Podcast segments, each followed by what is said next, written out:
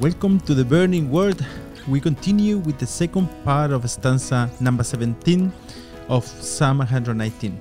The truth is that these verses are so full of spiritual nourishment that it's really difficult to try um, fast forward through these verses. So I thank you for your patience as we slowly work our way through this psalm. I remember as a young boy, um, I will sometimes go to these areas not far from where my parents still live uh, to look for wild blackberries. I, I love them even until now. Sometimes I will find places full of them, and my immediate reaction was to try to collect as much as possible. I remember it being a great joy also because of how it was like a, we had found a secret hidden place. This is also the case when we find these treasures in these verses which causes so much joy that we don't want to pass them by, but instead want to enjoy and capture as much of them as possible. So, in this way, we begin reading Psalm 119 from verses 131 to 133, and it goes like this I opened my mouth and panted, for I longed for your commandment. Look upon me and be merciful to me, as your custom is towards those who love your name. Direct my steps by your word, and let no iniquity have dominion over me.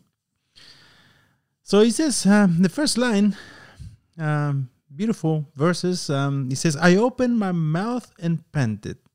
So this speaks of the deep desire for the Word of God, and the image we have here is that of a thirsty animal, perhaps a deer, as is the case on, on Psalm number 42, uh, verse 1.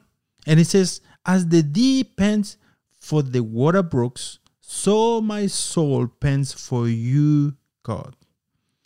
When we take into consideration the previous verses, we realize the effect that the illumination, revelation, and clarity of God's word has on the simple, right? I don't know if you remember last segment. The psalmist compares the deep desire for the word to the desire of a thirsty entire animal that comes running from its hunters for a stream where it can quench its thirst. And I don't know you, but we see so often the opposite of this image. When we believe that we uh, already know all there is to know about this book, the Bible, there is no longer a yearning for this, for His Word. Uh, we have kind of ticked the box and and need another spiritual experience to satisfy um, our addiction, right? There comes a time in the life of the believer when we must look at ourselves in the mirror of the Word of God and ask ourselves, are we experiencing this deep desire and this longing for the Word of God? If we are sincere and realize that um, we have um, been content in never experiencing this deep desire, this pent, then would it really be an accident for us to consistently backslide and find ourselves without a spiritual growth, uh, with the wheels of our spiritual vehicle stuck in the mud? Should um, backsliding really be a surprise? If it is only when a guest pastor comes that we again rededicate our lives to the Lord, and it seems like um, our wheels begin to skid in, in the mud for a while, just to find ourselves back in the same place. Growing in sin, decreasing in love, gradually giving up uh, the habit of, of prayer, if there is any. Have you been there? Almost uh, without any connection anymore, but only a void called Christianity without Christ? If you want to live that deep desire for the Word of God, then you need to immerse yourself in the Word of God. You need more teaching and devoted time to the Word, not less. This appetite and this passion for the Word of God is a choice.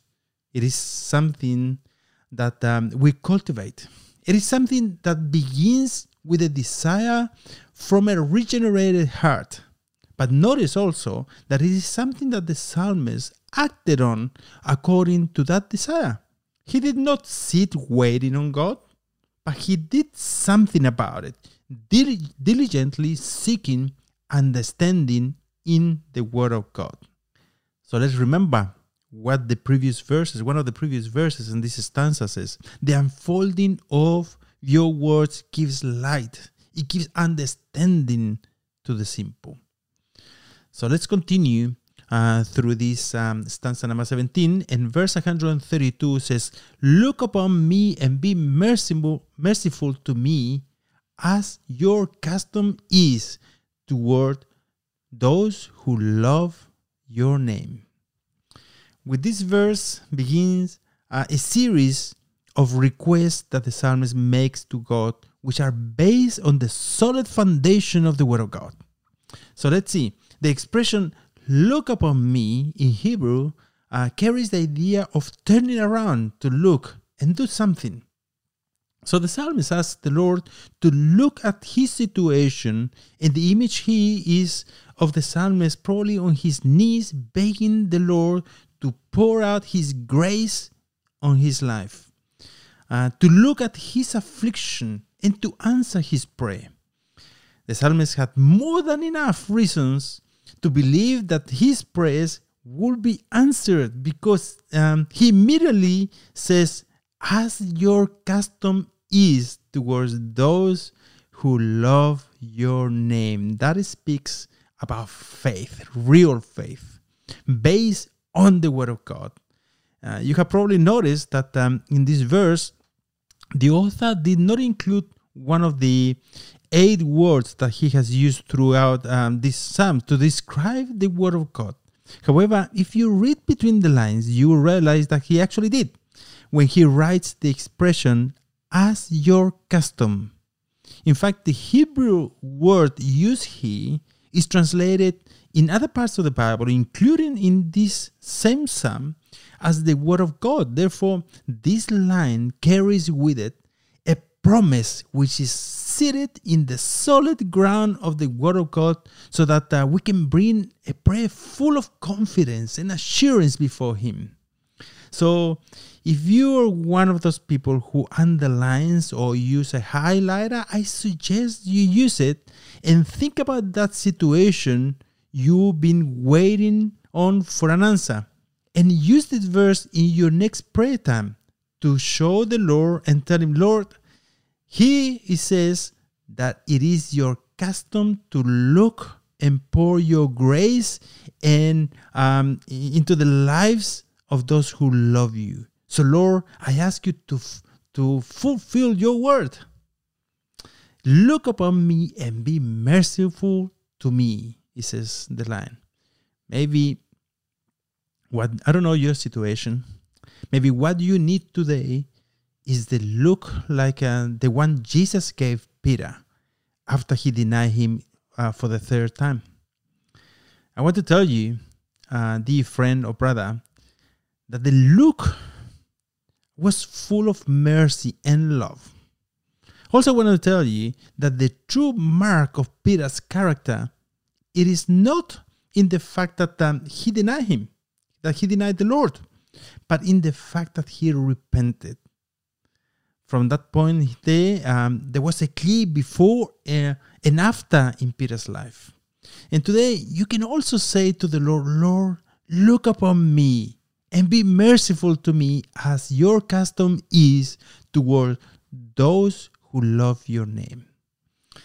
So we have another request, which um, we will do well to also include in our prayers, uh, and it is found on verse 133 on this stanza number 17.